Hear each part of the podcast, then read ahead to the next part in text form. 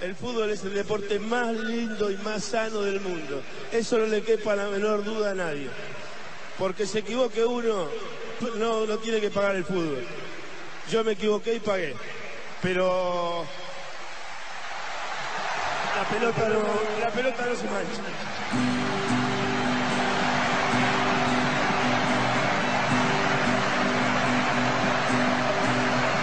evitar resistir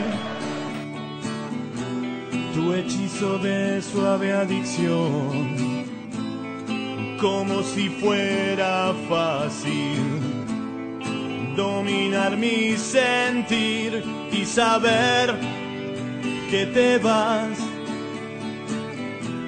y saber que la abstinencia me puede todo se vuelve oscuro.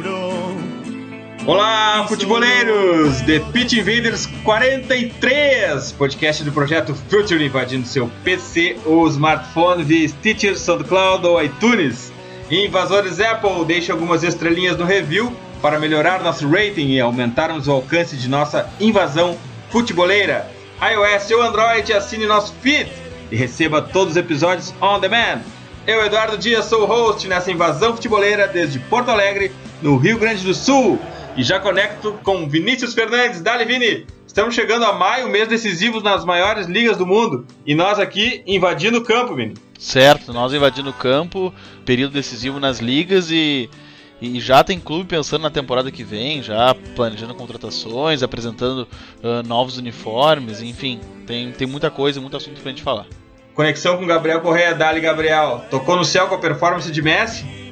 Dali Eduardo, Dali Vini. É, acho que o Messi ele foi o arrogante que ele nunca tinha sido naquela comemoração, mas a gente tem muita coisa para falar, muito futebol, reta final de muitos campeonatos e o Messi querendo pelo menos a liga e a Copa para justificar um ano que ele foi muito bem em atuação.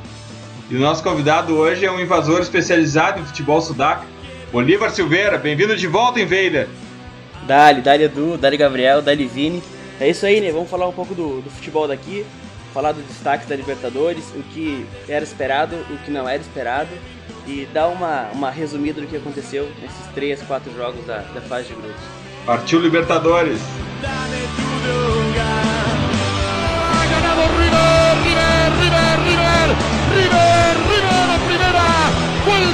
solo un año fuera, River, terminó el partido, ganó, se invade la cancha, señores, River, River de primera.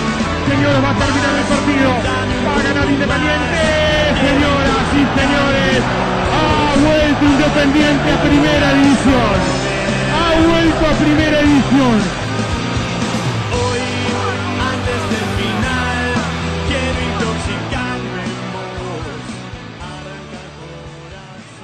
Está no ar mais um episódio do The Pitch Invaders, o podcast futeboleiro do Futuro.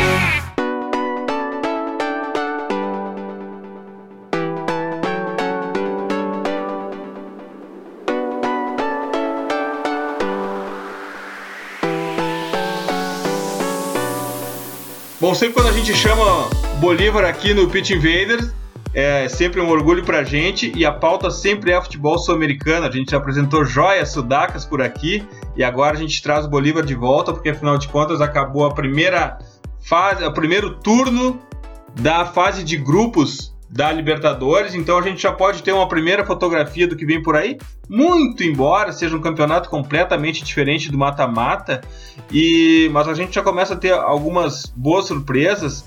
E eu vou começar, vou deixar o Bolívar um pouco na espera aqui, porque eu quero começar por um time que o, que o Vini tem falado e cantado muito ele em todo esse período, que é o Botafogo, né, Vini? Sim. Afinal de contas, a gente tem. tem sempre quando a gente fala é, no técnico do Botafogo, sempre vem aquela história, ah, o filho do Jairzinho. Eu acho que agora já dá para deixar de lado um pouco uh, essa, uh, esse adjetivo, essa qualidade, ou esse, é, essa forma de identificá-lo como filho do Jairzinho. E Jair Ventura já tem um, um, um, nome próprio no cenário nacional, né? Esse Botafogo já começa a fazer pelo menos até aqui, alguma história, né, Vini? Com certeza, o, o Jair Ventura está começando já a se emancipar da imagem do pai dele, que é uma imagem muito forte e é muito difícil de se dissociar.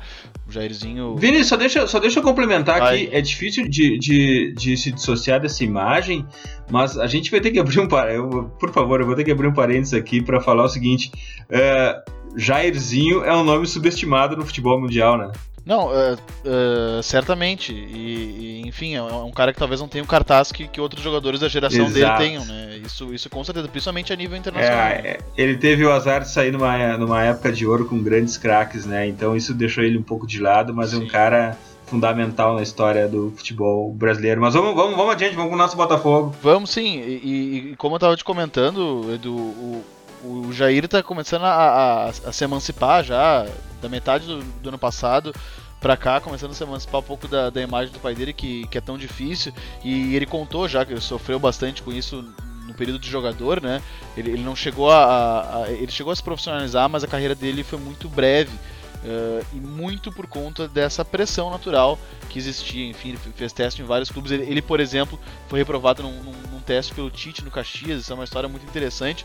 Mas o, o, o que, que interessa, que a gente vai falar hoje, é sobre o Botafogo dele, que é um time muito legal eu, quando gosto de ver um time jogar, quando um time me atrai, eu realmente sou muito chato. Eu gosto de acompanhar os passos daquele time, leio noticiário, gosto de escutar entrevistas daquele treinador e ver aquele time jogar. E eu meio que acabei elegendo naturalmente o Botafogo nessa Libertadores, eh, muito porque ele. Uh, sempre proporcionou grandes duelos desde a da chamada pré-Libertadores, né? Porque ele, ele enfrentou uh, primeiro o Olímpia, depois ele enfrentou o, o Colo-Colo, então ele foi enfrentando sempre adversários muito expressivos e de muita tradição. Então ele, ele, ele, ele foi passando para esses adversários e caiu numa chave que era casca grossa. Ele, uma chave com o Barcelona de Guayaquil, Estudiantes, Atlético Nacional e Botafogo. Ele está mostrando cada vez mais sua faceta sólida. Né? É um time que não tem jogadores uh, estrelados, é um time com, com, jogadores até humildes, assim, uh, caras de, de muitos de mais idade, que já rodados, que já passaram por clubes grandes, uh, como o Bruno Silva, por exemplo, que eu acho que é um jogador de muito valor e que o Jair Ventura está conseguindo extrair o máximo desses caras. O Botafogo é um time muito moderno nas transições, é um time muito compacto, agressivo, faz muita pressão no, portador da bola e está conseguindo impor muitas dificuldades para quem vai jogar contra ele. Uh, ele ganhou no Atlético Nacional, isso, isso vale ressaltar. Talvez o Bolívar amplie mais o Atlético Nacional, que talvez seja a grande decepção nessa primeira fase, não sei. Mas ele ganhou no Atlético Nacional na Colômbia, isso não é, não é nada fácil. Ele ganhou com autoridade, uh, empatou com o Barcelona de Guayaquil no Equador, fazendo um bom primeiro tempo não merecia ter perdido, acabou não perdendo, teve um pênalti no, no final do jogo e venceu com autoridade o Estudiantes. Uh, mesmo o Estudiantes se impondo uma forte marcação no Engenhão, ele conseguiu vencer o Estudiantes. É, é o reflexo de um time muito moderno, muito bacana de se acompanhar. Bolívar, quando a gente viu o Botafogo dentro de um, de um, de um grupo de estudiantes de La Plata e Atlético Nacional, poxa, grandes legendas do futebol sul-americano. A gente, poxa, vai ser um grupo difícil, de fato, está sendo difícil, não tenha dúvida disso. Mas o Botafogo se virando muitíssimo bem, né, Bolívar? Sim, Eduardo, foi um grupo assim que quem é botafoguense deve ter ficado com bastante receio, né? Mesmo confiando no, no time, né? Mas vendo na frente os estudiantes, com, ainda com o Verón voltando, né? Mais uma, uma coisa para agregar o time. O Atlético Nacional, que foi campeão no passado e mostrou um futebol muito competitivo. Uh, e o Barcelona do, do Almada, que, uh, bom, não, não é de grande conhecimento, né, mas fez uma boa campanha no passado no equatoriano.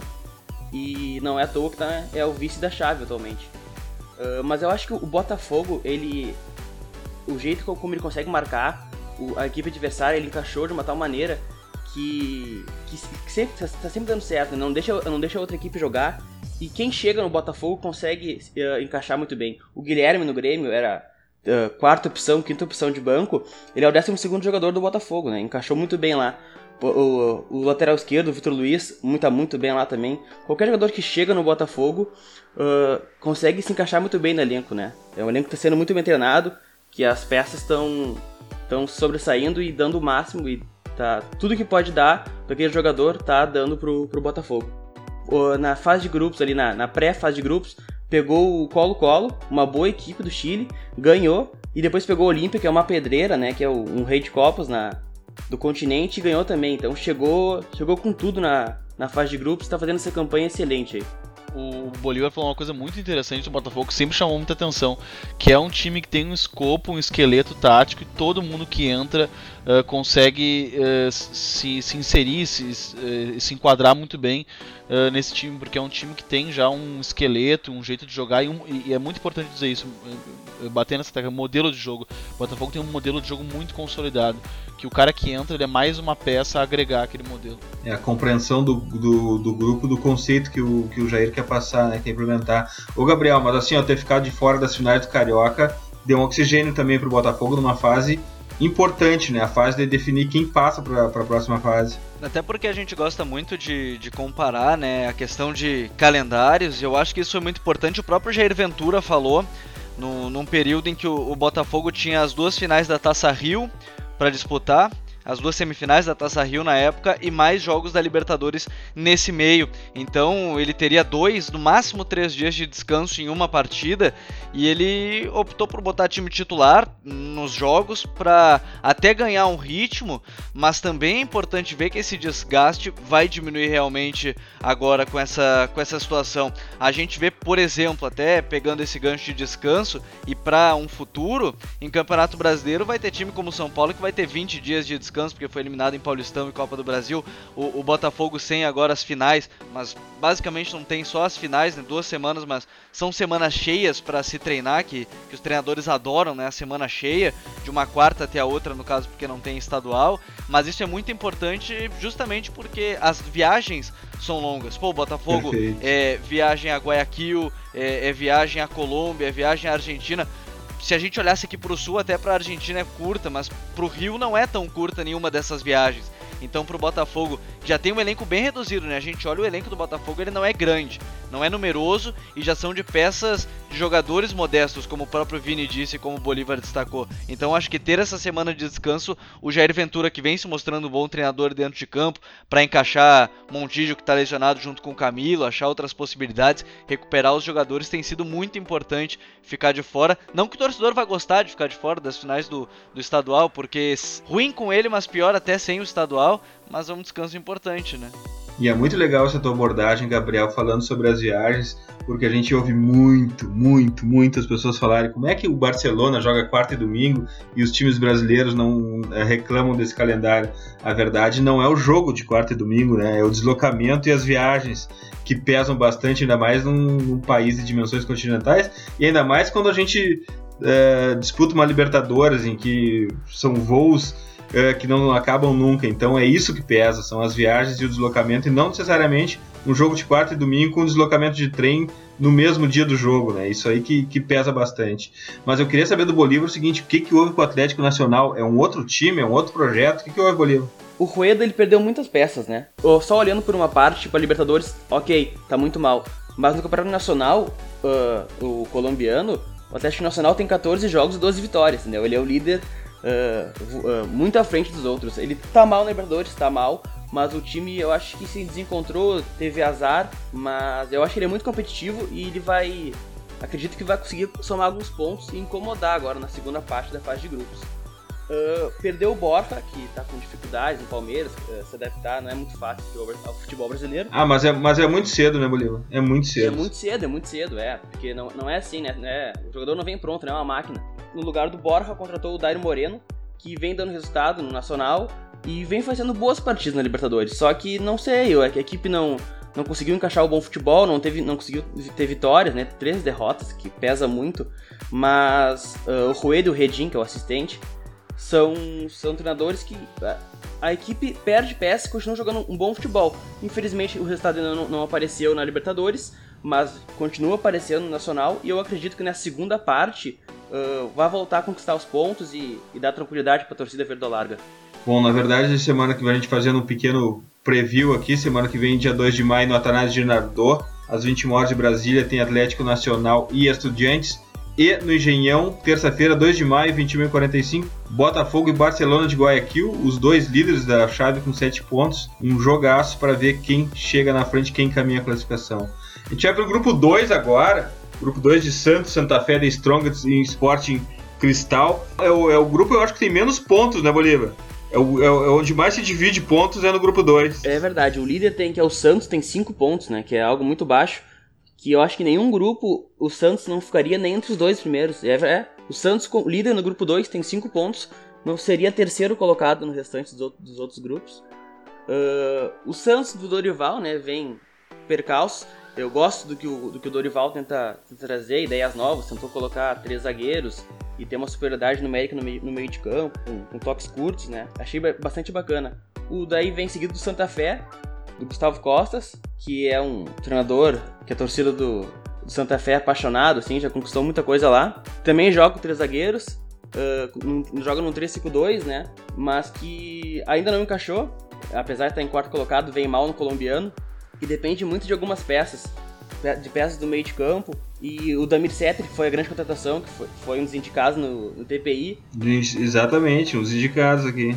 Então, o grupo 2 tá, uh, tem o líder, né, o vice-líder, mas ele, nenhum dos quatro times ainda conseguiram engrenar. O Strongest, por exemplo, que é o terceiro colocado, fez uma boa para Libertadores. Tem o Tio Maceiro, que é o artilheiro. Na, durante a fase de grupos não conseguiu demonstrar. Tem uma vitória, um empate e uma derrota, né? O grupo inteiro ainda não conseguiu encaixar um bom futebol e vitórias seguidas. O Santos é aquele time que tem sofrido bastante nessa primeira fase, nessa fase de grupos, mas assim que ele passar para a segunda fase do mata-mata, pode esperar que cresce bastante, né? É, a gente está esperando o crescimento do Santos há, há, bastante tempo. Eu acho que vem, eu acho que o modelo de jogo do Santos está claramente em, em um processo de consolidação, é um, é um, modelo de jogo muito amadurecido, talvez junto aí com o Botafogo, que a gente citou já, seja a equipe com o modelo de jogo mais consolidado do, do Brasil, até pelo tempo de trabalho do, do Dorival, e então é, é, é, natural que a gente sempre espere um crescimento de um time desse, que é um time que, que mantém os principais jogadores e mantém o seu treinador, que como o Bolívar falou, é um cara que tenta coisas novas, eu, eu me agrada o trabalho do Dorival no Santos, sempre me agradou, embora nem sempre tenha os obtido os resultados que a torcida Santista espera. Eu, eu, acho legal, eu gosto de ver o Santos jogar. Vi duas partidas do Santos nas Libertadores já, um time muito leve, muito vertical. Uh, acho bacana os, os, mecanismos que o Dorival usa para criar superioridade no, no meio. Ele, ele, coloca os laterais por dentro. O Santos tem, tem, tem dois laterais muito bons, né? O Vitor Ferraz e o Zeca uh, talvez sejam os Isso. melhores laterais do, do, do, melhor dupla de laterais do país. E principalmente o Vitor Ferraz é um cara que funciona muito bem pelo uh, da direita para dentro. Uh, assim, né, não estou vendo uma, uma, comparação técnica, mas um, um, movimento parecido com o Philipp Lush chegou a fazer muitas vezes, assim, no, na, na, seleção da Alemanha e no Bayern de Munique, que é um cara que se, se une aos volantes, uh, se, se soma a eles para auxiliar na saída de bola e fazer com que os extremas e, e, os meias avancem ainda mais, eles jogam espetados, o Santos joga, joga muito assim, né? Os, os, extremas do Santos e o próprio Ricardo Oliveira jogam muito espetados e avançados para poder empurrar o adversário realmente. E os jogos na Vila são, são um tormento, né? são um terror. E não à toa o, o, Santos é um time que eu aposto muito no Santos porque nessa segunda fase agora ele vai ter dois, dois jogos na Vila. E enfim, é, é, é, um, é, um, é um momento chave assim, para o Santos. Eu acredito que ele, que ele vai é, verdade. É, o, o, jogo chave assim, para o Santos de fato é o jogo da, da, da quinta-feira da semana que vem onde ele vai enfrentar o Santa Fé na Vila Belmiro. Então, porque vai ser o jogo mais difícil dele na Vila. Ele precisa Eu vencer. Eu tenho como Pacaembu, Vini. Uh, Pacaembu? É... Eu tenho como Pacaembu, pelo menos o que tem aqui no site do Globo Esporte, enfim, tá aqui como Pacaembu, onde ele carrega muito mais público. Carrega muito mais público e manda bem também. O último jogo que eu vi do Santos Pacaembu foi, foi contra a Ponte Preta, que acabou sendo eliminado nos pênaltis, mas 1x0 ficou barato pra Ponte. O Santos criou muito. O Santos é um time que cria muita chance de, de gol, né? time que, que uh, tem muito volume ofensivo, então ele, ele finaliza muito, um time muito vertical, é bacana de o Santos jogar.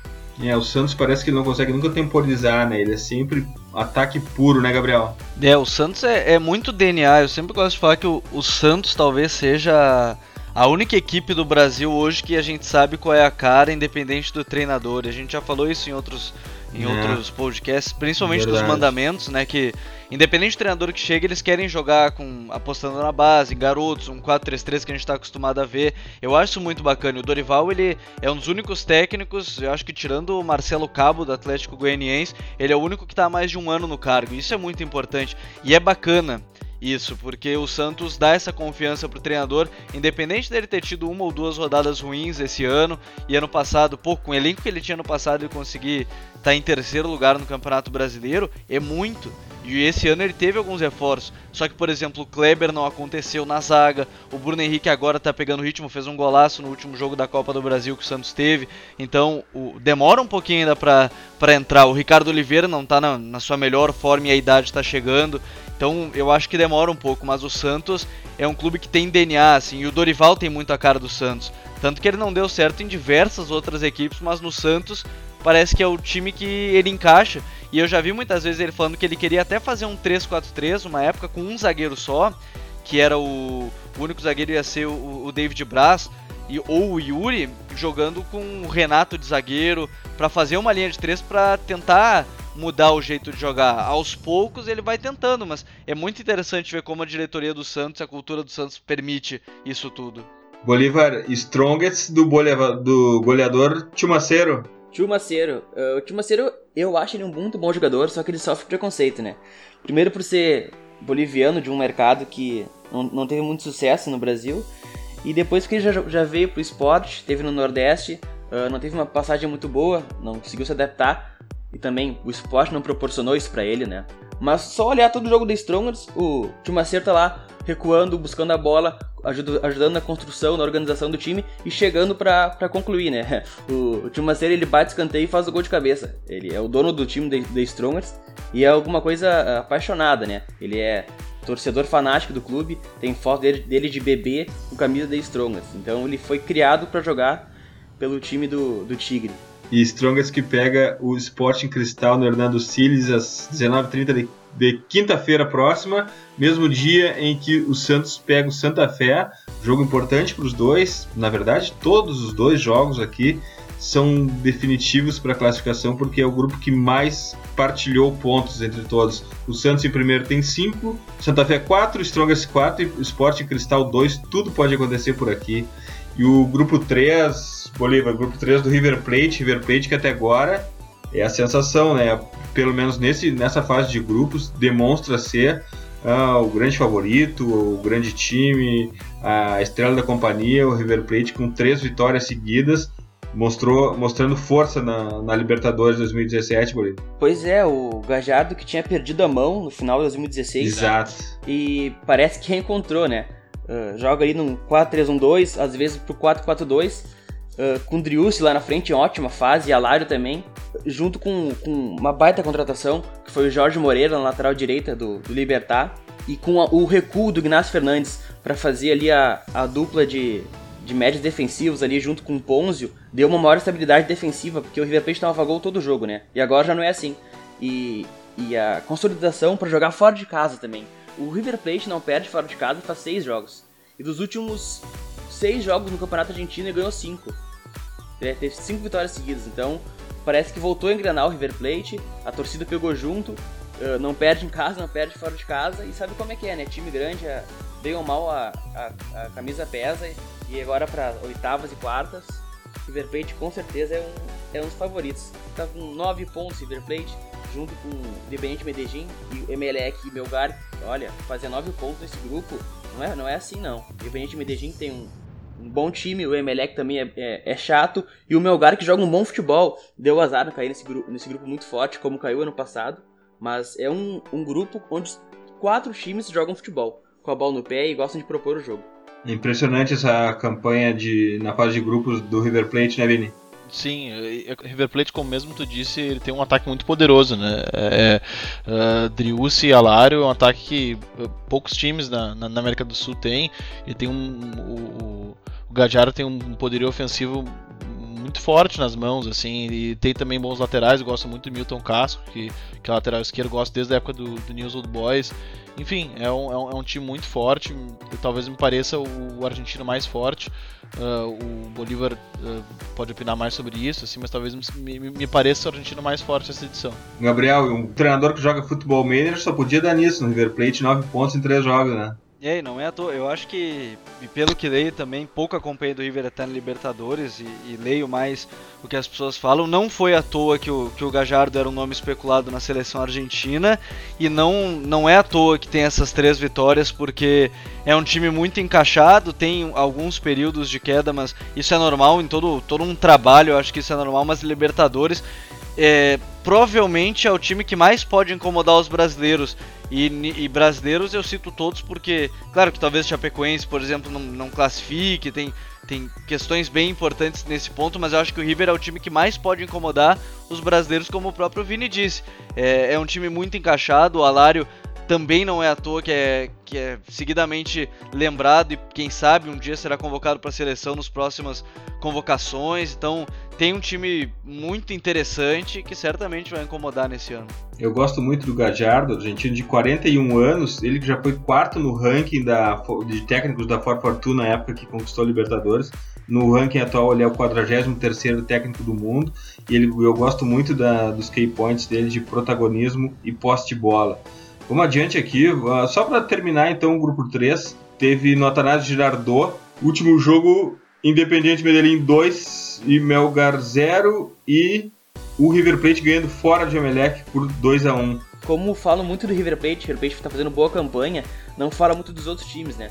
Mas o Independiente Medellín, que é do treinado pelo Zubeldia, que treinou a LDU, treinou o Racing, é um, é um treinador muito novo, tem 36, 37, por aí de idade, é bem novo. Uh, ele fez um time independente, independente Medellín muito competitivo, que não se via há muito tempo. Uh, contratou o Juan Carlos Quinteiro, quase esteve no Internacional ano passado. E tem junto com, com o Quinteiro, tem o Viola lá na frente, e é um time que incomoda. Incomoda sim, porque não é à toa que briga com, com o River lá em cima, e junto com o Emelec, que fez uma baita partida hoje, né? Que a gente tá gravando quinta-feira, contra o River Plate. Sim. Que o melhor em campo foi o Bataja. O melhor em... Parece que foi bastante, olhando só o resultado, né? River Plate contra o Emelec. Mas o melhor em campo do River Plate foi o Bataja. O Emelec incomodou demais o River Plate, que só saía no contra-ataque. Vamos pro grupo 4, grupo 4 de Atlético Paranaense e Flamengo. Atlético Paranaense que, de alguma forma, a mim pelo menos tem surpreendido para estar tá em primeiro lugar desse grupo. Uh, o, o, a eficiência, o rendimento dele de campo é coerente com esse lugar, dessa, com essa primeira posição, Bolívar?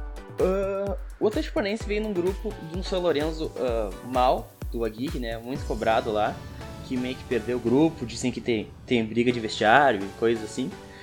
A Católica, esse momento do Chile, né, que os chilenos saem da cordilheira e, e fazem fiasco. E daí a briga contra o Flamengo, né? Uh, acabou ganhando e tá, tá de líder. Mas o que eu gosto de destacar do time do Autori, primeiro, o Autori não vem desse, não é desse ano, né? O trabalho não começou em janeiro, vem desde o ano passado. E ele conseguiu uma peça, ele conseguiu encaixar o Lúcio onde jogava o Vernani, que foi pro Zenit. O Lúcio tá jogando muita bola ali, tá distribuindo muito bem, consegue chegar na frente, tá ajudando o time. E também conseguiu agregar o Rosseto, que veio da base, da grande base do Furacão, que, que é um grande jogador. Rosseto, não sei quanto, deve ter uns 21, 22 anos. E tem bom passe curto, bom passe longo, chegada na frente, marcação. É um, um jogador excelente, uh, que me enche os olhos, é o Rosseto. Então fica aquela. Aquele tri, fica um tripé, uma dupla com Lúcio e Otávio, ou Lúcio, Otávio e Rosseto, tendo liberdade com Douglas Coutinho, com o croata lá na frente e na esquerda o Nicão. Então tem uma segurança muito defensiva e ofensiva no meio campo e umas, uns pontos rápidos e de bom chute. É um time bem encaixado do Atlético Paranaense. Eu acho que, que vale destacar que na base o, o Thiago Nunes agora tá, entrou, aquele que era do Veranópolis, fez um bom campeonato gaúcho, Verdade. agora é técnico do Sub-19, né? Conseguiu depois de fazer uma campanha com uma proposta de jogo no Veranópolis, está no Atlético. Baita lembrança, Gabriel. O Thiago Nunes fez um baita campeonato pelo Veranópolis aqui. Eu acompanhei um time que teve conceito de futebol durante todo o período, jogou da mesma forma e agora ele foi para base do Atlético Paranaense. Vini, também tá de olho nesse Atlético Paranaense, né? Desde o ano passado tem acompanhado esse time. Sim, e, e a gente já, já comentou aqui também do, do trabalho do Autori, que é auxiliado pelo Bruno Pivetti, que é um cara muito talentoso, uh, que tem formação em Portugal. E o, o, o Autório é um cara que se aconselha muito, muito dele. O, o Autório é um treinador muito inteligente. Então ele, ele sabe como é preciso, nessa era moderna de treinamentos sistêmicos, dividir tarefas. Então ele conta com caras bem modernos que também acabam por atualizar ele como treinador.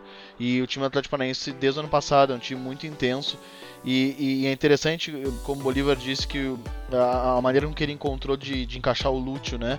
Que o Lúcio no primeiro momento não, não conseguiu desempenhar um futebol tão bom, atuando mais na frente, mais próximo, mais próximo ao atacante. E, e ele foi achar no Lúcio um substituto pro Hernani, né? Quando ninguém esperava, justamente porque o Hernani é um cara muito intenso, um cara de características diferentes do Lúcio. É um, é um, é um, é um apoiador que é um cara mais, é mais vertical, um cara que passa e corre, passa e recebe, é um jogador que pisa mais na área, e o Lúcio já é um cara mais cadenciador. O Atlético ele muda um pouco de figura, o Atlético esse ano me parece um time mais controlador e, e, menos vertical, mas, mas não menos intenso, não menos moderno e menos compacto. Assim, um, um time que eu, que eu gosto de ver jogar, acho que tem tudo para passar de fase. Bolívar e o São Lourenço estavam ficando em situação muito difícil, empatando em casa com a Universidade Católica, achou um gol no final e agora vai para uma semana fundamental, inclusive num grupo totalmente aberto, né? Sim, é. O São Lourenço vive uh, dias conturbados lá. Dizem que o, o, até nesse jogo contra a Católica o Aguirre tirou o Torrico do gol, que é um, um goleiro ícone do São Lourenço, né? Quando vai ver o São Lourenço sabe que tem o Torrico no gol. Tirou, teve briga na torcida, teve até trapo da torcida do São Lourenço falando Torrico nos desculpe, fora Aguirre. Então tá um clima bem difícil lá pro, pro Aguirre se sustentar. Ele tá acreditando muito no pessoal da base e no Belucci, né? Comanda aquele meio campo. E lembrando também que o São Lourenço perdeu, perdeu o, o Cauterúcio, que era uma peça muito importante uh, do Aguirre no ano passado, e ele não conseguiu ainda encaixar o time sem o, sem o Cauter. E, o, e semana que vem jogos decisivos, Atlético Paranaense São Lourenço na Arena da Baixada na quarta-feira, e na quarta-feira também no Maraca, Flamengo Universidade Católica, uma semana fundamental para o grupo 4, uh, eh, porque o líder tem 7 pontos e o São Lourenço, o quarto colocado, tem 4 pontos. Então todo mundo vivo aqui uh, e acho que não se decide nada antes da última rodada. A gente vai para o grupo 5, grupo do Palmeiras. Uh, o Palmeiras é destaque aqui, 3 vitórias, um empate. Mas quem se destaca muito aqui, pelo menos me chama a atenção, é o Jorge Wilstermann, segundo colocado, Bolívar. Jorge Wilstermann tá fazendo campanha de. Eh, muito boa, né? Botando o Tucumã, que fez a, aquela pré-Libertadores, né? Que o pessoal gostou bastante, que ele jogou com camisa da Argentina e tal. E o Jorge Wilson mostrando que não é só os, os, times do eixo que podem surpreender, né? Ali da Argentina e Uruguai. jogando um bom futebol, o Jorge Wilson, né? Uh, muita gente tá meio, meio, impressionado, até eu, porque eu não achei uh, um bom futebol do Juízo quando eu vi ele jogando contra o Bolívar e contra o The Strongest, mas o pessoal vestiu a camisa, o, o treinador peruano, o Mosqueira, encontrou uma forma do, do, time jogar, joga ali com, com o Chaves no meio, tem o, o bom goleiro que é o Olivares e o Christian Chaves lá na o meio campo defensivo contratação que segura segura as pontas quando o pessoal toma contra-ataque. E daí o Jorge Wilson tá fazendo essa campanha aí com, com seis pontos, dois à frente do Tucumã, três à frente do Penharol. E com o dinheiro reduzido, batendo de frente contra o Palmeiras. A folha é em torno de 4 milhões de euros. É muito baixa. Gabriel, o... e o que, que o Palmeiras fez para virar um jogo para cima do Penharol lá no campeão del siglo? E o, e o Palmeiras é impressionante, né? Ele vive em crise, não interessa se ele é o primeiro da tabela, não interessa se ele é o último da tabela, a crise parece que sempre ronda o Palmeiras. Mas dentro de campo, o que, que ele fez para virar aquele jogo incrível? Jogo de Libertadores, né? Como, que aconteceu? Como que se sai de um 2 a 0 para um 3 a 2 Dá para dizer que o, o Palmeiras fez o simples, né? Porque começou o jogo de uma maneira bem curiosa, né? Que foi com três zagueiros. O Eduardo Batista nunca tinha colocado em campo uma formação dessa e, e pelas informações que a gente tem é, dos colegas de São Paulo, dos amigos lá de São Paulo, foram um, uma só vez ele treinou um esquema com três zagueiros e aí ele botou Ier Mina, Vitor Hugo e do Dracina, três zagueiros pesados, se dá para dizer assim, para anular a bola aérea do, do Penharol. E não foi assim, tomou os dois gols de bola aérea do Penharol. É, é muito difícil porque muita gente acha que jogar com, com o 3-4-3 é botar mais um zagueiro, colocar dois alas mais ofensivos e pronto, mas não é bem assim. acho que tem todo, toda uma estrutura de entender a formação porque o Borja ficava sozinho Olha, eu acho que os 45 minutos o Borja ele deve ter tabelado no máximo uma, duas vezes e olhe lá, se duas muito, porque ele estava muito isolado. A linha do meio ela recuava para marcar, obviamente, a saída do Penharol, marcar lá atrás, esperando o Penharol e não, não conseguia depois fazer a transição ofensiva rápido. E o Bora ficava sozinho, ilhado no meio de às vezes 3, 4 jogadores do Penharol. E no segundo tempo, o Eduardo Batista acho que ele fez o simples, ele escalou o time como a equipe se encontrava, que era o 4-1-4-1. Ele botou o, o, Guerra pelo meio de novo, só que com o Felipe Melo um, um, como um primeiro volante, o Michel Bastos na esquerda, o William Bigode pela ponta esquerda foi muito bem, o Keno também foi um jogador de qualidade. Eu acho que foi o mais importante foi escalar do jeito simples, onde os atletas já vinham treinando e já conheciam a, as maneiras de agir dentro de campo, porque muito, muito dos jogadores vem disso, né? É a inteligência, a gente fala da inteligência tática, mas tem toda uma questão de memorizar as ações dentro da partida. E esse 4-1-4-1 estava memorizado pelos jogadores. E aí o time se encontrou, o time conseguiu fazer a virada. Eu acho que o William Bigode, o Eduardo Batista falou na coletiva dele que só não jogou porque tinha atuado poucos minutos contra a Ponte Preta na eliminação do Paulista e por isso que ele entrou só no segundo tempo. Mas eu acho que não dá para um técnico simplesmente inventar uma formação de última hora.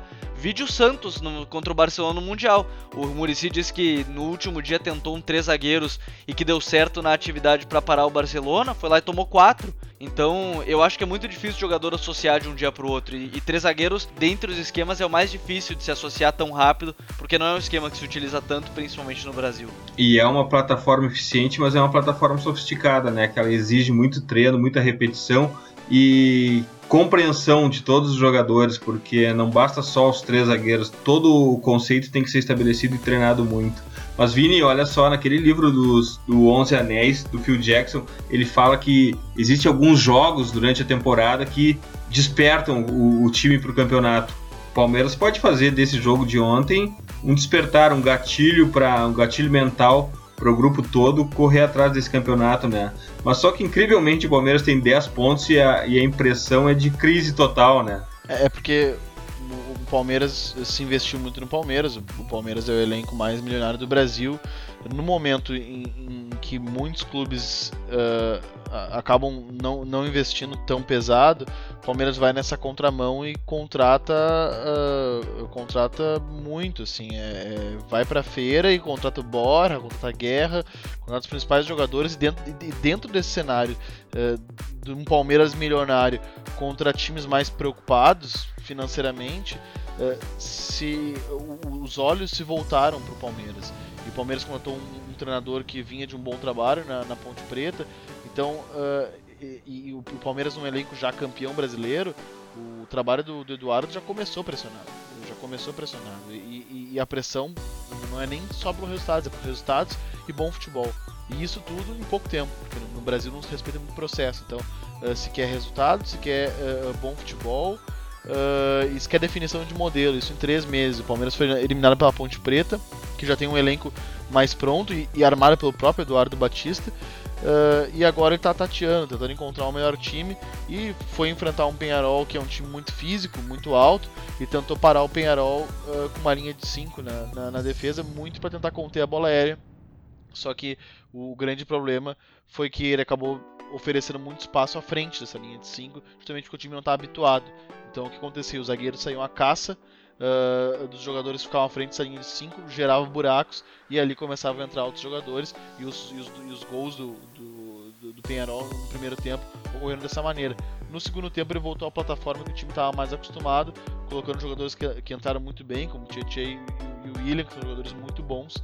E o Palmeiras acabou demonstrando toda a superioridade técnica que ele tem perante o Penharol, que, que é um time, na minha opinião, muito modesto tecnicamente. Eh, então é, é um início de trabalho e, e, muito complicado. A crise se explica muito por quê? Porque é um, é um time que, que, pelo investido, se espera muito o retorno, uh, não só em resultados, mas um retorno técnico. Bolívar. Eu vi que o, o, o que eu senti foi que o Eduardo uh, Batista ele leu, leu errado o jogo. Ele pensou, como tem um Afonso Júnior Arias, tem que ganhar a, a bola de cabeça defensivamente. E daí colocou aquela linha de 3. Quando perdia a posse, virava uma linha de 5 lá atrás deixando o Nathan Nandes, que é o jogador mais qualificado do, do, do Penharol, tendo a, tendo a posse e conseguindo flutuar no meio de campo, distribuindo pro Ceboja e pro Silva, criando aquela. Uh, e junto com aquela linha de três, as pontas ficavam abertas, então o Silva, o Patrick, o Cebojo e o Hernandes, uh, municiados pelo, pelo Nathan Hernandes, chegavam às pontas, conseguiam cruzar quantas bolas eles, eles queriam, né? Tanto é que dois gols penal foram, foram de bolas vindas da lateral para o centro e, e gols de cabeça ou de divididas ali dentro. Então o Eduardo Batista, o que não, o medo, o medo dele acabou causando dois gols do Penharol. Aí depois que foi para um 4-4-1, né? Que o time do Palmeiras está mais habituado. O Melo casou no Nantes, que é o, o melhor do Penharol, e, e, acabou o Penharol, que é um time muito fraco, muito fraco do, do Carboneiro. ano passado foi ridículo na, no Campeonato Nacional, e esse ano tem 12, em 12 jogos tem 6 empates, que é um time que não, não adianta, não inspira confiança.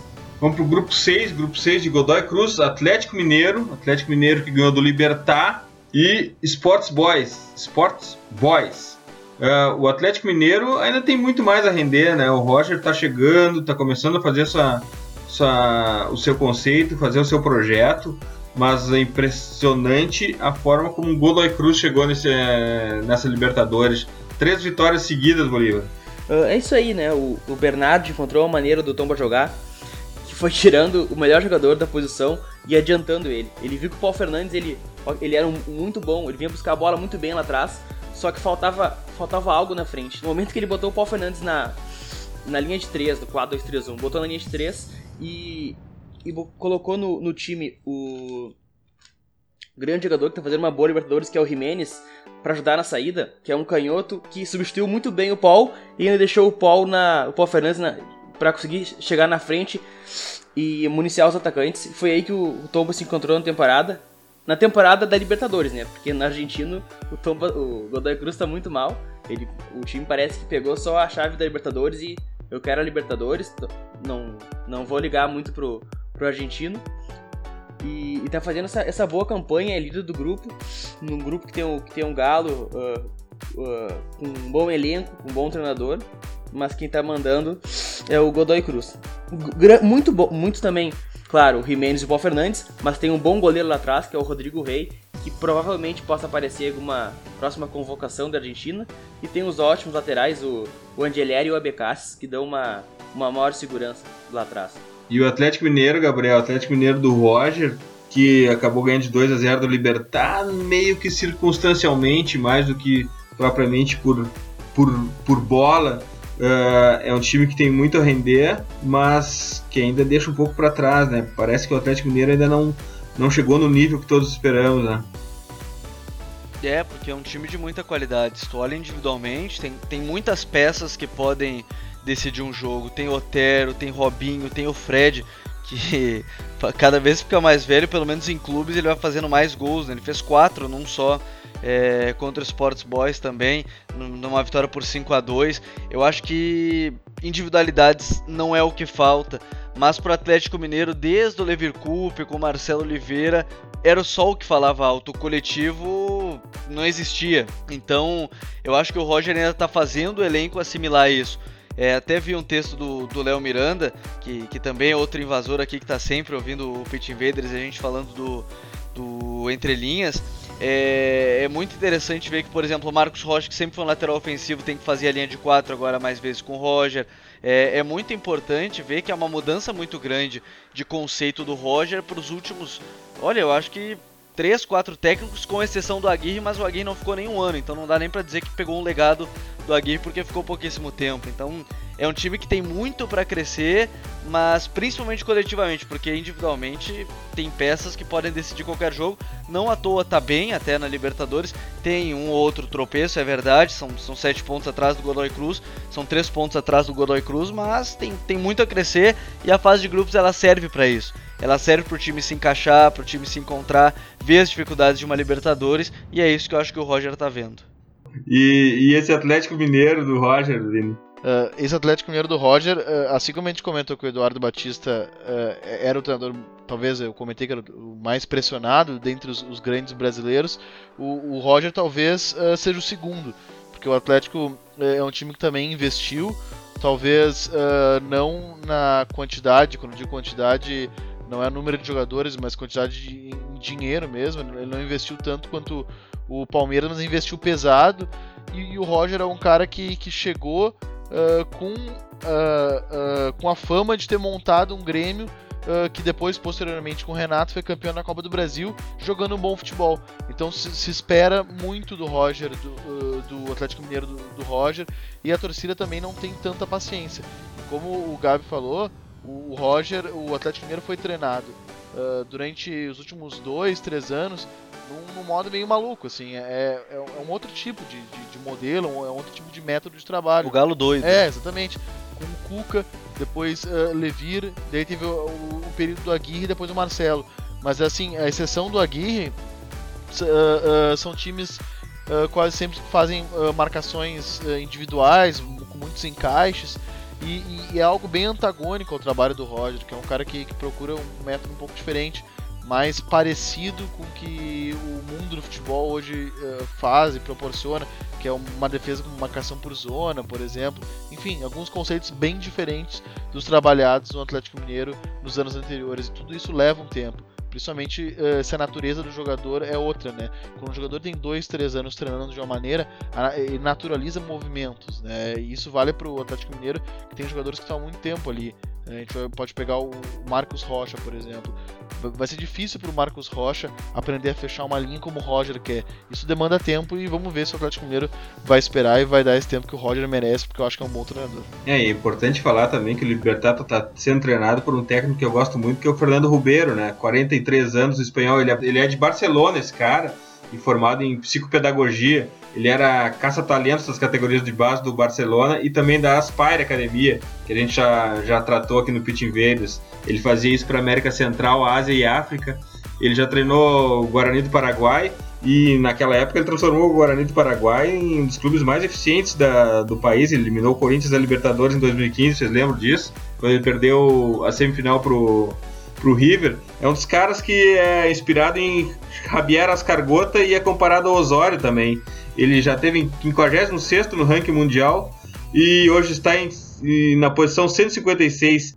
Vamos agora para o grupo 7, grupo de Lanús, Nacional do Uruguai, Chapecoense e Zulia. Chapecoense a gente não podia esperar muito dela, até porque por tudo que ocorreu. Uh, mas de qualquer forma já, temos, já tem quatro pontos aqui, está viva, tem ainda como se classificar e o Nacional do Uruguai e o Lanús parecem que são as forças que vão passar para a próxima fase, né, Bolívar? Sim, no outro TP que eu participei, eu, frisei muito que o Lanús Nacional eram uns, são um dos candidatos para ser campeão. E a Chape deu esse azar, né? Caiu no, no grupo onde, onde estão os dois e onde só passam dois. Uh, o Lanús sofreu no começo pela aquela pausa no Campeonato Argentino, ficaram sem jogar durante dois meses perderam nas primeiras rodadas, mas depois que engrenou, não adianta o, o Almiron tem, tem a equipe na mão, é um time muito bem treinado, que sabe como jogar, que não perdeu muitas peças e está há dois anos jogando junto já. E, e o Lanús vem, vem forte agora para a segunda parte, fase de grupos e, e para o mata-mata. Bom, e o Nacional do Lassarte, a gente está vendo, né? Hoje fez 3x1, 3x1 3x0 na Chape, fácil, com gol do Viúdes, do Aguirre e do, e do Ramires, né? O Aguirre e o Ramires foi que eu, que eu botei na Exatamente. top 10. Todos listados, todos listados aqui no TPI já. Isso aí, o Aguirre, né? A cada jogo joga melhor. Uh, finalmente entrou no elenco, o Lassati conseguiu encontrar ele ali. Não como referência, porque o Hugo Silveira vem muito bem. Ele coloca o Aguirre ou caindo para a direita ou caindo para a esquerda. Daí ou ele põe o Kevin Ramires ou ele põe o Brian Lozano. O a, opções o leque que o Lassard tem na, tem na frente e a maneira como ele consegue encaixar o jogador na melhor posição, onde ele pode render mais, é o que faz o Nacional esse, esse time que é gostoso de assistir, né? Um time, um time ofensivo, muito, eu, eu, acho sensacional o Nacional. Fazia tanto tempo que eu não vi um time, um time uruguaio jogar tão bem, porque o Aguirre, o time do Aguirre do Penharol, era uma equipe ok, chegou na final, foi vice-campeão, mas não era de encher os olhos, né? O Nacional eu vejo um time como que eu paro para assistir. E o Parque Central é uma bela moldura copeira para esse nacional, né? Fica tudo mais legal dentro do Parque Central. Vamos pro, vamos pro grupo 8, grupo de Grêmio, Guarani do Paraguai e Deportes Iquique. Zamora, na verdade, é um grupo de três times. O Zamora deve ser desconsiderado totalmente aqui. E o Deportes Iquique, que mencionaste muito bem na, na quando passasse por aqui da outra vez, uh, Bolívar, ainda tem alguma chance aqui. O Guarani do Paraguai, embora tenha sete pontos, mostra muito pouco nessa, nessa fase de grupos, né, Bolívar? Muito pouco, muito pouco. Uh, o Iquique caiu naquela. no problema dos chilenos, né? Saiu dos Andes, passou os Andes, os chilenos, não sei o que acontece, eles diminuem de tamanho e não conseguem jogar futebol.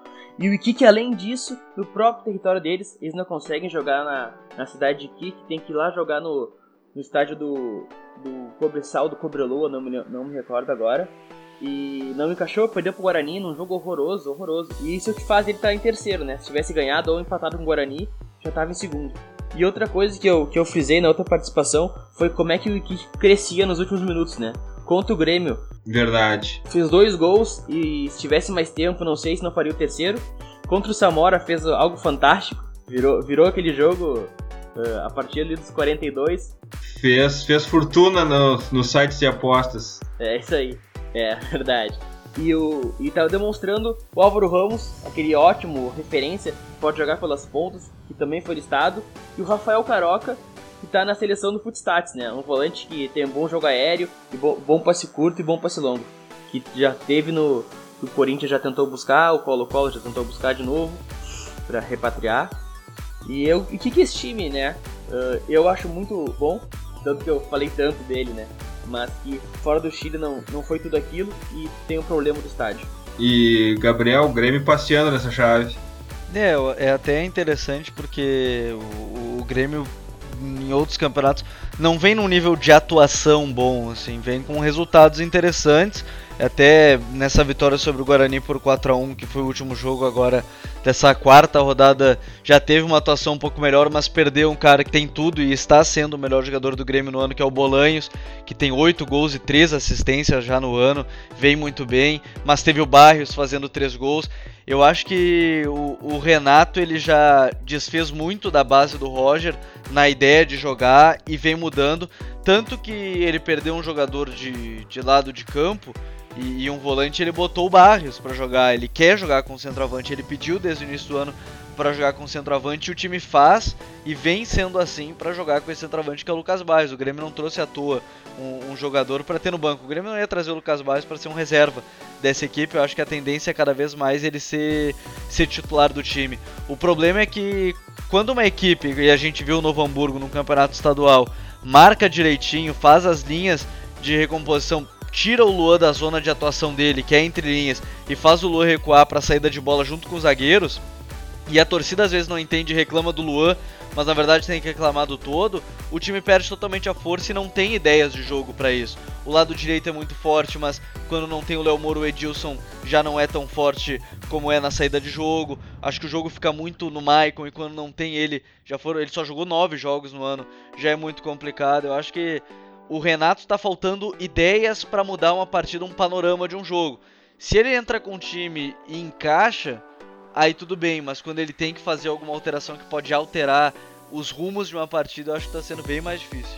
Ô Vini, já, os, ainda, ainda se enxergam traços do Roger nesse Grêmio ou já é o Grêmio de Renato? É, a gente eh, percebe alguns traços do Roger, com certeza.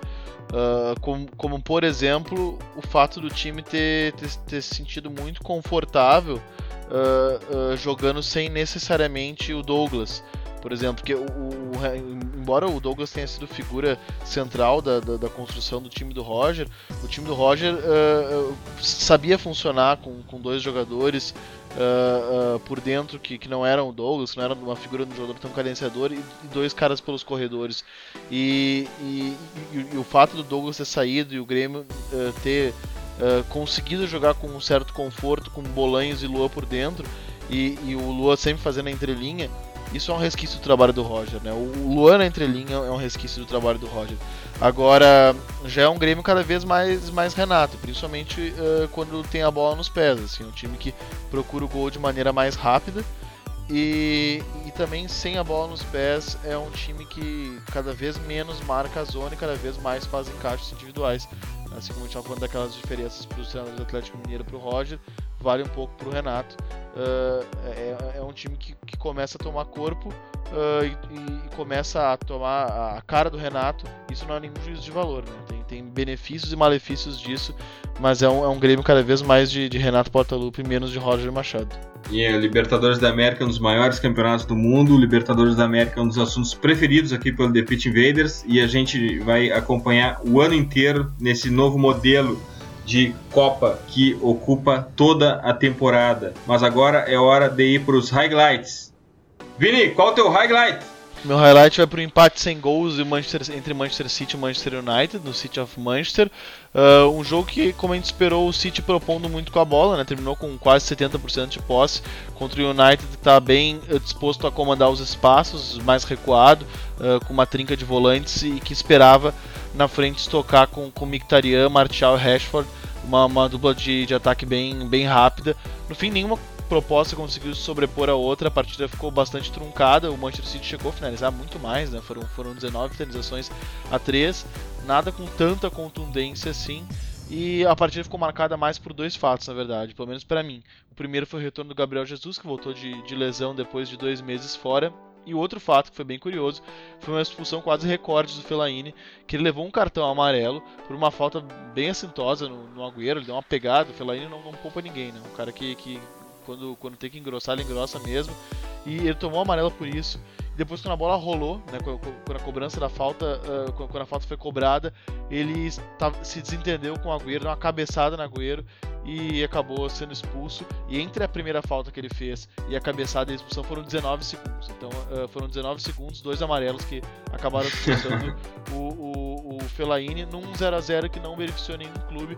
Quem acabou sorrindo com isso foi o Liverpool, Tottenham, Chelsea, a turma de cima, que acabou se mantendo. Né? O Liverpool deu uma, deu uma patinada mais corregada contra o Crystal Palace no, no final de semana, que acabou sendo atenuada por esse empate sem gols entre os times de Manchester. E Vini, já que Jesus voltou, como Jesus foi?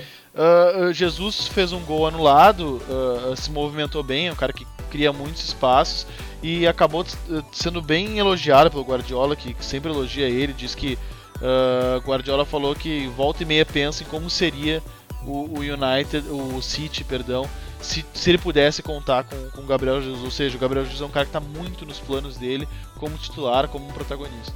Legal. E Gabriel, acho que todo mundo aqui já sabe qual vai ser teu highlight, né? Mas vai lá. Bom, eu acho que o meu highlight vai para Barcelona 3, Real Madrid 2, lá no Santiago Bernabéu. Eu, eu, quero destacar, e até ia ser óbvio falar sobre o Messi, mas é curioso ver que esse jogo ele foi emblemático pela comemoração dele e, e até pela atuação, é verdade, que foi total dele, ele controlou o jogo como ele quis, ele deixou o Casemiro sem parecer aquele volante que a gente elogia é, programa atrás de programa, porque ele acabou sendo no mano a mano e o Messi estava muito afim de jogo.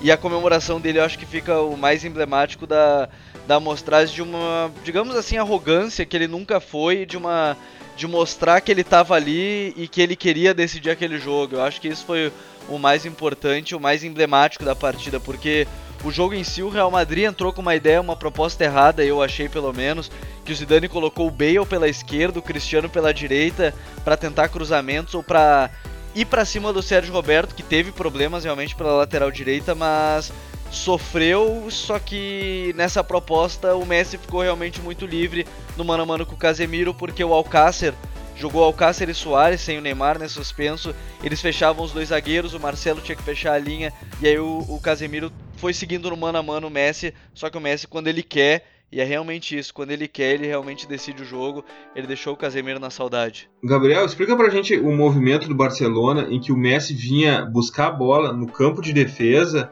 e os jogadores do Barcelona, ah, eles abriam o meio campo e, e, e parece que se abria se abria toda um, uma frente, uma estrada para o Messi enfrentar o, o, o, Casemiro mano a mano ali. Parece também que, o, que, o, que o, toda, toda a linha de ataque do Barcelona afundava mais, levava os zagueiros do Real Madrid lá para dentro da área e ficava um campo aberto de Messi contra, contra o meio-campo todo do Real Madrid no mano a mano. Como é que foi esse movimento? Como é que isso se dava? É, o que, que acontece? Eu, eu achei bem interessante que o Jordi Alba voltou a ter chance. Eu não entendo até hoje por que, que ele não foi titular, por exemplo, contra a Juventus lá em Turim. Mas, por exemplo, o Jordi Alba chegava e dava essa amplitude ao time indo ao fundo. E aí, por exemplo, o Carvajal tinha que acompanhar. o Alcácer, que é um centroavante, mas jogou pela ponta esquerda, ia por dentro quando o Barcelona tinha a bola e formava um, um, dois centroavantes, vamos dizer bem simples, dois centroavantes ao lado do Soares para segurar o Nacho e também o Sérgio Ramos. Com isso, o que, que acontecia? O Messi ele ia para o meio, ele saía da ponta direita, ia para o meio de campo e, e o que acontecia? Ele ia para essa entrelinha e só tinha o Casemiro, porque o Marcelo se preocupava com o Sérgio Roberto ou o próprio Rakitic que acompanhava aquele lado direito, o Modric e o Kroos eles tinham que se preocupar com o Busquets que estava muito afim do jogo. Acho que o Busquets, como eu já falei, ele, te, ele é o pêndulo desse time também. Quando ele está bem, o time vai bem. Então o que acontecia? Ficava no mano a mano. Acho que o Messi ficando no mano a mano é muito difícil. Quando tem um jogo de posição e uma defesa marcando direitinho, ele não aparece tanto. E, e, aí ele acaba decidindo por muitos lampejos, entre aspas, mas por muitos movimentos de qualidade que ele, que ele tem e, e pela inteligência e por toda a qualidade. Acho que não vem ao mérito discutir todas as qualidades do jogador, mas deixar no mano a mano ele com o Casemiro foi crucial e foi o grande erro do Zidane no clássico. Porque o Isco vinha muito bem e não foi titular, isso que é interessante. O Isco tá pedindo para ser titular. O Morata pede para ser titular no lugar do Benzema há muito tempo. Então, o merecimento que o Zidane deveria ter usado, ele não utilizou e isso complicou totalmente o Real Madrid na partida. É, e uma comemoração de gol icônica que já está na história e nos memes, né, Gabriel? É, eu já vi foto, por exemplo, ele colocando no varal a camisa ao lado do Maradona e do Pelé, eu acho que é a discussão, certamente é a discussão dos últimos dias. Brincadeiras de todas as formas, é, principalmente também de uma, da saída da comemoração que tem o Cristiano Ronaldo ajoelhado ao fundo, por marcar essa era dos dois jogadores, porque vão ser 10 anos da, da, da, plenitude dos dois, desde 2008 que eles vão ganhar, e a próxima bola de ouro também vai ser de um dos dois. Então é a disputa de uma era que para muitos não deveria acontecer, mas acontece porque o Cristiano Ronaldo é um super atleta e, e acaba sendo ofuscado, entre aspas, pelo Messi, que é um super jogador, podemos dizer assim. Eu não caio nessa dualidade, para mim Cristiano Ronaldo é grande pelo Messi e Messi também é maior pelo Cristiano Ronaldo. Um empurra o outro para cima. Bolívar, qual o teu highlight? Meu highlight é o a final da Conca Champions, onde o, o Pachuca acabou saindo campeão em cima do Tigres. Dois vices seguidos do Tigres do Tuca Ferretti. Uh, foi um jogo muito bom de assistir. Foi um 4-3-1 espelhado, né? E eu queria, eu queria assistir porque o futebol mexicano ele apresenta muitos jogadores que possuem qualidade para jogar na Europa, mas acabam não indo, ou vão e não, não tem sucesso, e acabam migrando ou para futebol mexicano ou para MLS. E esses caras são o Reta, o Reta Vizcaya, que é o uruguai que já apareceu na, na seleção do, do maestro. Uh, Irving Lozano está indo pro, pro Celta do Berrizo, que eu adoro o Berrizo, deixando, deixando bem claro. Uh, que é um jogador, é um jovem especial, é o maior destaque do futebol mexicano atualmente e é a maior promessa do futebol mexicano desde Chicharito Hernandes. Uh, também não apareceu no jogo, mas sempre é, é, muito legal de assistir, que é o Oscar Pérez, é o goleiro de 80 anos o, dos Tuzos. Uh, foi, foi, um jogo muito bom, onde o, o Gignac perdeu muitos gols. No jogo de ida, o Eduardo Vargas perdeu um pênalti e fez um gol contra. Então foi, foi um duelo cheio de, de ápices. E o Rua Guzmán, que foi o goleiro que salvou muitas vezes durante a partida, no último chute do, do Pachuca, acabou dando rebote e o, o Chuck Hara fez o gol que deu a, deu a vitória aos Tuzos, saindo campeão e tendo a oportunidade de jogar agora o Mundial em dezembro. Enredo mais mexicano possível. E deixa claro e o convite pro pessoal assistir a, o futebol mexicano, porque tem muito jogador bom lá. Tem o Zé Rayan, que quase foi pro Grêmio, tem o Guido Pizarro, que eu acho um extremo meio campo, tem o Gignac que veio da França, tem o Aquino no, no Tigres. Tem muito jogador bom no México, muito jogador bom que pode aparecer aqui no Brasil, pode pintar na Argentina ou até mesmo ir para ir a Europa, como o Irving Lozano, que vai acabar indo pro, pro Celta de Vigo. Pois vocês apresentaram grandes jogos aí nesses highlights de vocês, e o meu highlight essa semana vai para um jogo que ficou perdido no meio dessas decisões todas, desses clássicos que tivemos no final de semana, e enfim, tantos jogos importantes. O meu highlight vai para Sevilha 2, Granada 0, única e exclusivamente por Paulo Henrique Ganso, que desde novembro não iniciava uma partida.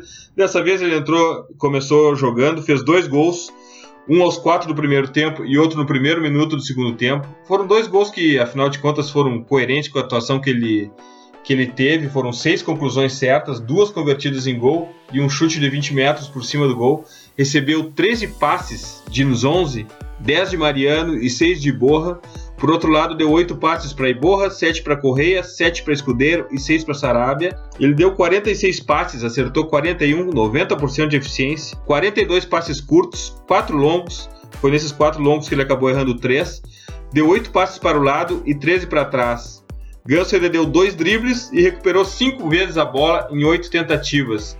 Recebeu 51 passes, 4 dentro da grande área e 23 do campo de ataque e no, mas no mapa de influência ele fica muito atrás de 11, Sarabia, Escudeiro e Nico Pareja. Ele teve volume nesses números, mas na verdade no mapa, na influência, na importância dele no jogo, ele não figurou tanto assim. E tudo isso no jogo de nível baixíssimo no geral. A segunda, a segunda temporada a gente sempre acaba referindo que é a melhor para o jogador estrangeiro, né? Mas Ganso, mesmo tendo feito dois gols, ele sentiu a falta de minutos e vai ter que melhorar muito ainda para fazer uma segunda temporada eficiente. A impressão que fica, pelo menos para mim, é que ele ou não entendeu o ritmo da La Liga ou não quer entender esse ritmo da La Liga, porque parece que ele, apesar de toda a classe, classe mundial, inclusive no toque de bola, a gente vê que ele é diferente que ele é diferente, fez dois gols, apareceu, mas pelo que eu imagino de futebol competitivo de primeiro nível, Ganso ainda está longe. Esse foi meu highlight, highlight único exclusivamente para Paulo Henrique Ganso em La Liga. Preview! Vini, qual é o teu preview? Uh, meu preview vão para dois jogos muito importantes que podem definir o futuro da Premier League nesse domingo. O Everton vai receber o Chelsea no Goodson Park às 10 horas e ao meio-dia o Tottenham vai enfrentar o Arsenal em casa. Lembrando sempre que quatro pontos separam os dois, né? O Chelsea tem uh, uh, tá quatro pontos do Tottenham nessa crescente do Chelsea, do, do, do, do Tottenham, ele precisa confirmar isso num clássico londrino contra o Arsenal. E o Chelsea vai medir forças contra o sempre perigoso uh, Everton do Ronald Koeman. Gabriel, teu preview? O meu preview vai pro clássico da Catalunha, 13h45 do sábado, tem Espanhol e Barcelona. E um pouquinho mais cedo, 11h15, tem Real Madrid e Valência. Lembrando, a briga pelo título espanhol tá ponto a ponto. Real Madrid tem um jogo a menos, mas as equipes mas as equipes hoje empatadas em pontos. E só um destaque também para o domingo, para quem quiser acompanhar esse jogo muito bacana. É, no domingo 13h45, Celta de Vigo e Bilbao. O Celta de Vigo do Berrizo contra o Bilbao do Valverde. Dois, dois times aí com. Jogaço, jogaço. Dois times com o bielcismo em estado é. bem puro, dá para dizer assim. Clássico bielcista né, na Liga. Bolívar, qual é o teu preview? Bom, meu preview para quem gosta de ver cachorro invadindo o campo, vendo e ver curiosidades na, na bancada. É um. Cenas é, lamentáveis. Cenas lamentáveis.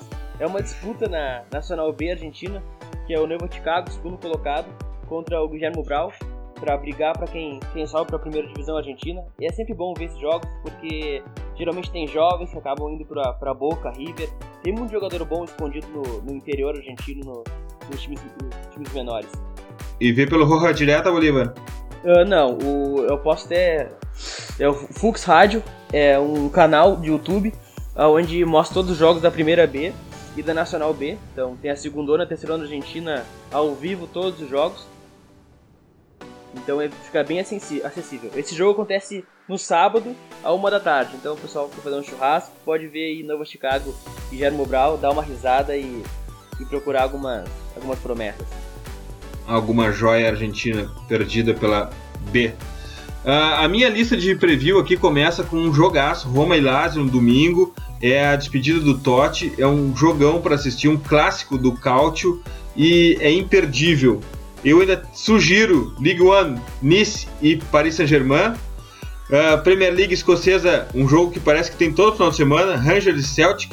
A Premier League russa, CSKA Moscou Spartak. E ainda temos os jogos de ida das finais regionais: Cruzeiro e Atlético no Mineirão, Fluminense e Flamengo no Maraca, Ponte Preta e Corinthians no Moisés Lucarelli e Inter e Novo Hamburgo no Beira Rio.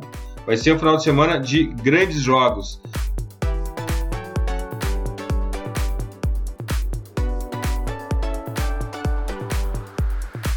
Vamos para as dicas futeboleiras.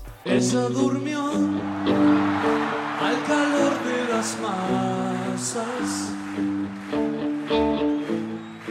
yo desperté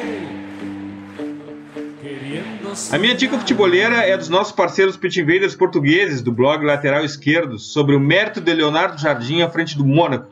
Inclui, inclui ainda uma análise de vídeo. O link está nas nossas redes e vale aprender com os caras. Aliás, siga o Lateral Esquerdo no Twitter e Facebook. Vini, qual a tua dica? Uh, primeiro, um breve comentário. As análises do lateral esquerdo são sempre ótimas porque elas são muito sucintas e, e muito profundas. É difícil aliar essas duas coisas, eles conseguem ser. Uh, mas a minha dica é o site futebolia.com. Uh, que disponibiliza partidas completas em alta qualidade para assistir online. São jogos históricos, né, marcantes, é um acervo que inclui partidas aí dos anos 70 e até antes mesmo, o Bolívar está me comentando em off, e enfim, partidas da época do Stefano, do Real Madrid, e, é claro, né, partidas com a qualidade possível naquele tempo. Eu acho que não vai ver uma partida do, do Real Madrid com o Stefano em HD, mas enfim, é muito legal como um acervo histórico e, e para ver como uh, aqueles times jogavam. É legal porque muitas vezes a gente acaba assistindo só os gols, né? Mas é, é bacana, principalmente para quem gosta de fazer análise tática, ver como se movimentava. Enquanto eu tava esperando para gravar o The Pitch Invaders, por exemplo, eu tava vendo, assistindo aquela icônica final entre Milan e, e Barcelona de 94. Então, muito legal ver aqueles dois grandes times que tinham propostas bem diferentes. Uh, jogando. Tem uh, muitos, a maioria dos jogos do, do, do acervo site uh, é europeu mas também tem alguns confrontos sul-americanos e brasileiros e até alguns regionais uh, aqui no Brasil. Essa é a minha dica de hoje. Graças, Vini. Valeu, Eduardo. Obrigado. Aprendi muito como sempre. Um abração e até a próxima. Gabriel, tua dica futeboleira? Bom, a minha dica é pegando também um gancho da coletiva do Eduardo Batista depois do jogo de Palmeiras Penharol, falando sobre o jornalismo que deve falar e debater mais de futebol e esquecer as polêmicas. Isso a gente já faz aqui no, no Pitch Invaders, é verdade, mas eu, eu quero destacar, na verdade, dois textos até. A gente falava em off em um, mas eu preciso destacar dois, na verdade. Um do André Rocha, ele é do blog, é, ele é do UOL, e ele fala, até atendendo ao pedido de Eduardo Batista, uma pergunta sobre futebol, falando sobre o erro da escalação com três zagueiros e depois como o time fez o óbvio para mudar e conseguir vencer o jogo. E também de um invasor nosso que eu citei aqui, que é o Leonardo Miranda, também invasor, que tem o podcast Entre Linhas, que é o desabafo de Eduardo Batista. E sim, precisamos falar mais de futebol. Eu acho que isso a gente atenta sempre. É aquele debate de quinta série, como o Eduardo sempre fala, não é espaço aqui pro, pro Pit Invaders, mas a gente precisa cada vez mais falar sim de futebol. Então são, essas são as minhas dicas futeboleiras. Graças, Gabriel. Valeu, Eduardo. Valeu, Vini. Valeu também pelo Bolívar aí, um invasor que está sempre presente, sempre falando futebol sul-americano. E até a próxima. Bolívar, tua dica futeboleira? A minha dica é um canal de YouTube muito legal é, que chama UMax Eat Football, que é bastante interativo. Uh, tem várias playlists, tem playlists sobre, sobre o FM, sobre o Futebol Manager, como sobre encaixar esquemas que estão como o Nagelsmann do, do Hoffenheim, como encaixar no FM. Tem também explica vários conceitos e, e novidades sobre o futebol, como joga o Hoffenheim do, do Nagelsmann, bem explicado, tem é, um design muito bacana, explica como, tá, como joga o Simeone e tudo isso desenhado, bastante interativo e é um conteúdo rápido, 5 minutos cada vídeo, mas para esse tempo é bastante profundo, é uma boa, é bom de fazer análise e é bem gostoso. Graças Bolívar, graças Pit Invader. Em breve mais Bolívar invadindo os projetos Filter. É isso aí, Eduardo. Obrigadão aí. É sempre um prazer falar de futebol sul-americano e conversar com vocês que entendem muito de futebol. A gente que aprende contigo, meu amigo. E nunca esqueçam, The Pitch Invaders, o podcast do projeto Future, está no iTunes, no Stitcher e na SoundCloud. Assine nosso feed. Sigam também nossa playlist futeboleira colaborativa, hashtag We Love Football do Future FC no Spotify. E curtam a melhor galeria de futebol culture do Instagram do perfil Future FC. Abraço e até a próxima invasão, The Pitch Invaders!